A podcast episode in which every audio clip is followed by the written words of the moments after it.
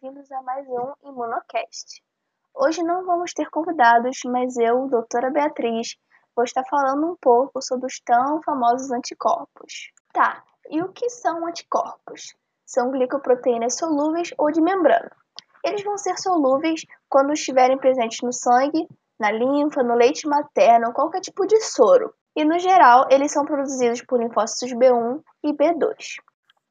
Agora, quanto à estrutura dos anticorpos, eles são constituídos por um par de cadeias pesadas e um par de cadeias leves, que estão conectadas pela região da dobradiça, que também é responsável por permitir a ligação de um anticorpo a dois antígenos ao mesmo tempo. Uma outra subdivisão de uma molécula de anticorpo é dada a partir da quebra induzida da região da dobradiça. E aí a gente vai ter duas cadeias Fab, que são as regiões variáveis, por onde os antígenos, por onde os antígenos se ligam e duas cadeias FC, que é a região constante, que, além de caracterizar o isotipo de cada anticorpo, tem função efetora. Pronto, agora vamos dar nomes aos nossos queridinhos anticorpos. Bora!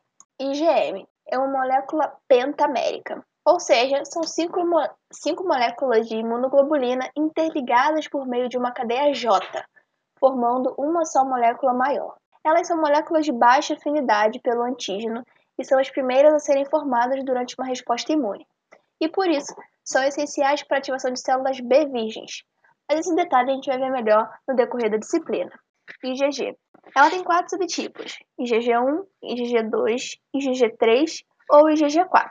E ela pode ser encontrada majoritariamente no plasma sanguíneo e nos tecidos, assim como a IgM. E ela participa de um evento super importante, que é o transporte de anticorpos materno-fetal, ou seja, da gestante para o feto durante é, a gestação.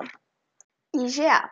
Ela tem dois subtipos, IgA1, que é monomérica, e IgA2, que é dimérica.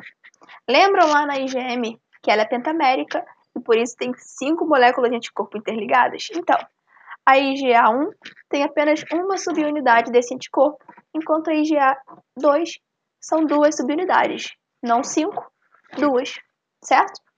A IgA1 é encontrada solúvel no plasma sanguíneo e a IgA2 é vista em secreções glandulares. É um anticorpo de mucosas, né, gente? Também está presente em suor e no leite materno. IgE.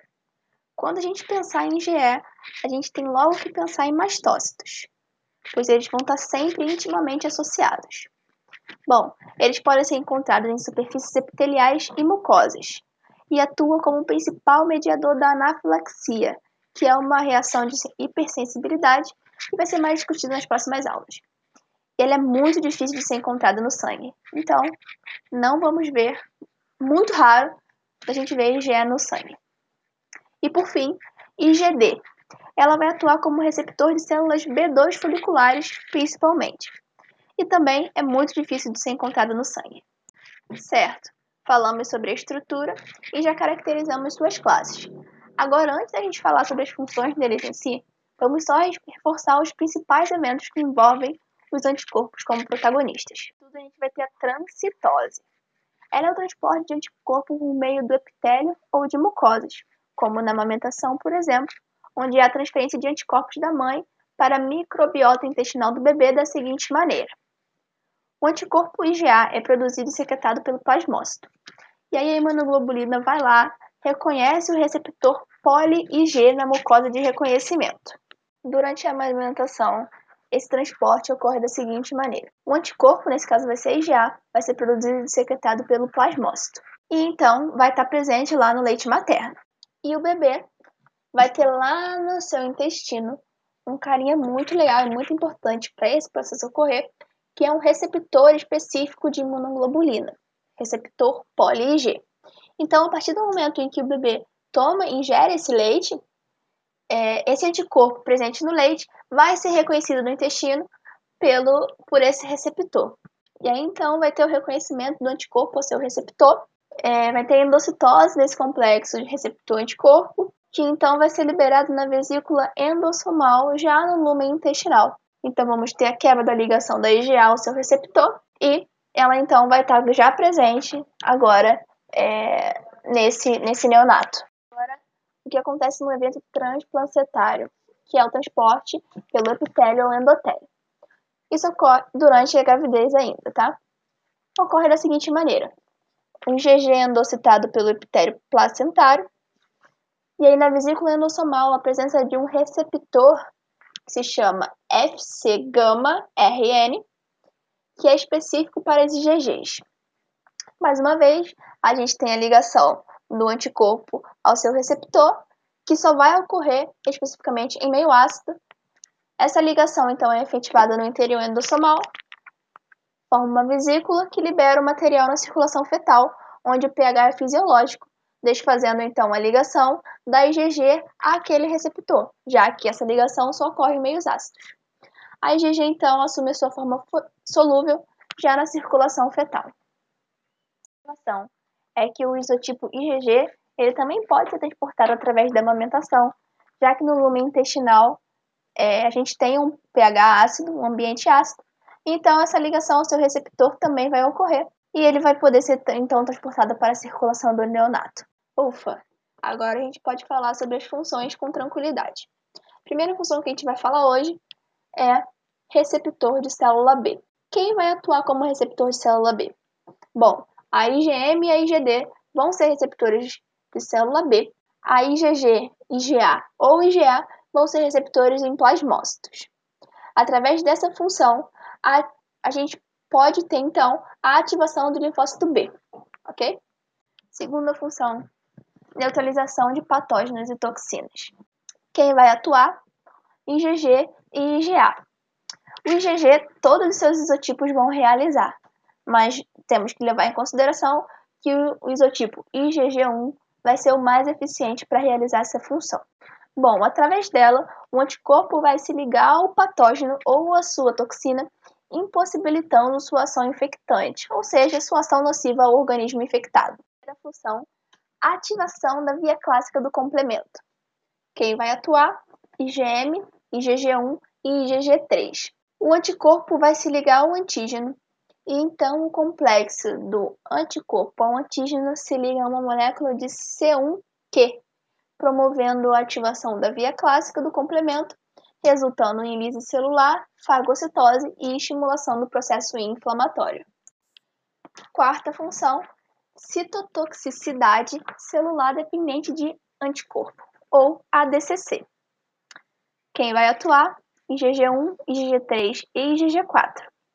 A gente pode ter dois tipos tá, de ADCC, ela pode ser clássica ou ADCC-like. A ADCC clássica é, ocorre em células infectadas por vírus ou células tumorais cancerígenas. O anticorpo vai se ligar ao antígeno pela porção Fab e a célula NK, que possui um receptor para a porção FC dessa imunoglobulina, vai então reconhecer. Então, calma. A gente vai ter um anticorpo se ligando ao antígeno e a uma NK ao mesmo tempo, ok? E aí, essa NK, quando faz o reconhecimento a partir do seu receptor da porção FC, vai sofrer ativação. E, cara, uma NK ativada faz tudo. E aí, então, elas vão degranular liberando granzimas, perforinas e citocinas, levando essa célula à apoptose. Agora a DCC-like. Ela vai ocorrer contra eumintos. E como? Bom, a IgG4 vai se ligar pela porção Fab ao antígeno. E os eosinófilos vão se ligar à porção FC dessa imunoglobulina. Então, na ADCC clássica, a gente tinha uma NK se ligando a esse, a esse anticorpo, e aqui a gente vai ter um eosinófilo. Mais uma vez, um anticorpo está ligado tanto ao antígeno quanto a essa célula. Esse eosinófilo vai ser ativado quando houver essa ligação, então ele vai degranular, liberando proteínas básicas principais que vai levar lise osmótica a essa célula-alvo pela ação de seu conteúdo liberado, ok? Quinta função, degranulação de mastócitos e basófilos. Como eu falei, se você pensa em mastócito, você tem que pensar em IgE. Se você pensa em IgE, você tem que pensar em mastócito. Então, ela é quem vai atuar aqui.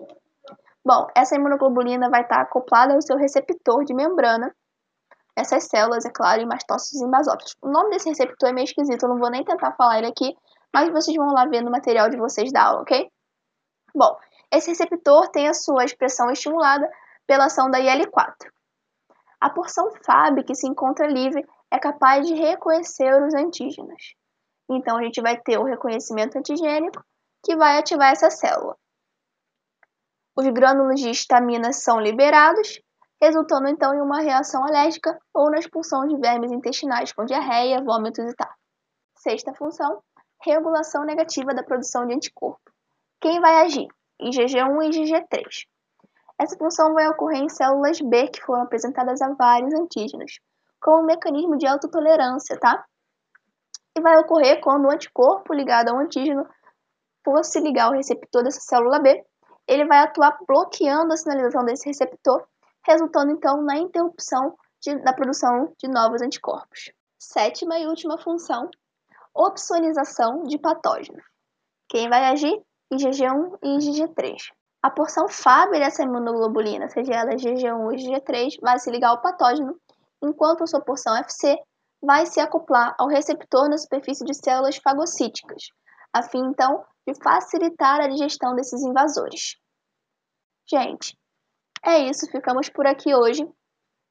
Espero que tenham curtido, bons estudos e até o próximo.